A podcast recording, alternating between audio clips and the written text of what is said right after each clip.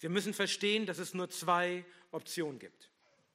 Entweder gehorchen wir Gottes Gesetz oder wir gehorchen Menschengesetz, vielleicht unseren eigenen Gesetzen. Entweder Theonomie von Theos, Gott, und Nomos, Gesetz, Theonomie, also entweder Gottes Gesetz oder Autonomie, eigenes Menschengesetz. Und Autonomie ist immer auch Antinomismus, Ablehnung, Leugnung der Anwendbarkeit von Gottes Gesetz und damit eine falsche Lehre. Seht ihr, wir wissen, dass es keine Neutralität gibt. Jeder Mensch hat einen Glauben, jeder Mensch hat eine Ideologie, jeder Mensch dient einem Gott. Entweder bist du ein Kind Gottes oder ein Kind des Teufels. Und deswegen führt Autonomie nicht zu moralisch guten oder neutralen Gesetzen, sondern darin spiegelt sich die Ideologie und der Götze der Menschen wider. Wer sich von Gottes Gesetz abwendet, wendet sich dem Gesetz von Dämonen zu. Deshalb gibt es in unserem Land mittlerweile Gesetze, die Abtreibung erlauben weil dahinter die Religion des Todes steht, die dem Moloch dient und ihm die, ihre Kinder opfert. Seht ihr, wenn Menschen autonom ihre eigenen Gesetze machen, dann führt das zu solchen Gesetzen, dass man Kinder ermorden darf im Leib der Mutter. Und wir können viele weitere Gesetze nennen, die in den letzten Jahren und Jahrzehnten gemacht wurden. Autonom, nicht als, als Gesetze, die sich an Gottes Gesetz orientieren.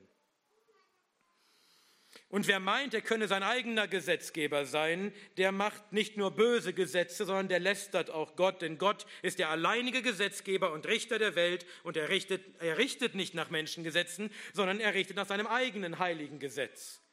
Du magst leben, wie du willst, Gott wird dich nicht nach deinen Maßstäben richten, sondern nach seinem Gesetz. Und daher sind wir, zumindest hoffentlich alle ab heute, Theonomisten. Wir glauben an Theonomie. Einige, die dieses Wort hören, werden jetzt sich schon verschlucken und vielleicht schon Magenkrämpfe bekommen. Aber wir, wir meinen damit nicht, dass wir irgendwelchen Gruppen angehören, die sich diesen Begriff mal auf die Fahne geschrieben hatten in der Vergangenheit, sondern wir meinen Theonomie in dem Sinn, dass wir glauben, dass Gott die Quelle für alle Moral ist und dass sein Gesetz der Maßstab ist für unser ganzes, ganzes Handeln, denn daran wird auch Gott uns messen. Oder einfacher ausgedrückt, wir sind Theonomisten, weil wir glauben, dass wir tun sollen, was Gott sagt, was Gott gebietet.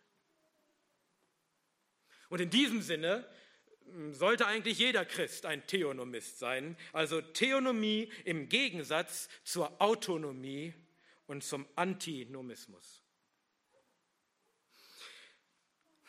Dann hört man häufig den Einwand, das ist Gesetzlichkeit. Und dann zucken wir schnell zusammen, denn gesetzlich sein, das wollen wir ja auf keinen Fall.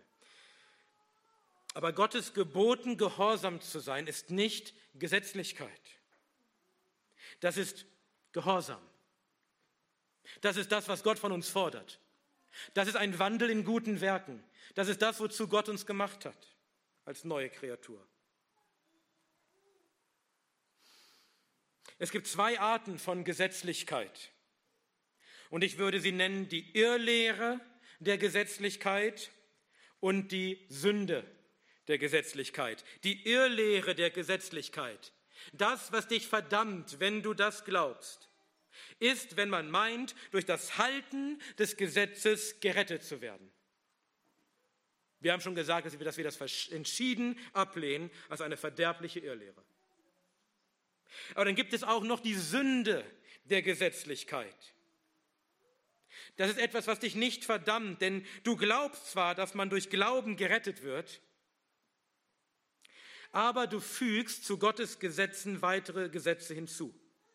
Nicht um gerettet zu werden, sondern um vermeintlich Gott wohlgefällig zu leben. Und diese eigenen Gesetze, die man hinzufügt, können entweder eigene Menschengesetze sein, wie es zum Beispiel in einigen russlanddeutschen Gemeinden der Fall ist, wo es strenge Kleider, Schmuck und Schminkvorschriften gibt oder Vorschriften, ob man, ein, ob man einen Fernseher haben darf oder ins Kino gehen darf oder schwimmen gehen darf und so weiter.